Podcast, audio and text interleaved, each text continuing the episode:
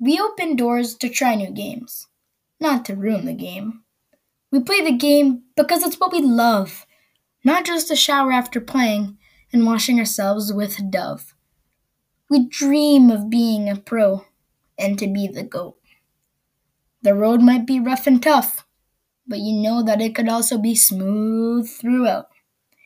You dream of being in the Hall of Fame and to get all the fame. You train every single day to eventually save the day. You came this whole way to eventually lay on the bay.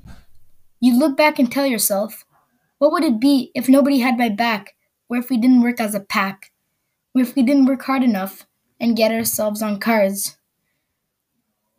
We love the game so much that now that we look at it, teamwork makes the dream work.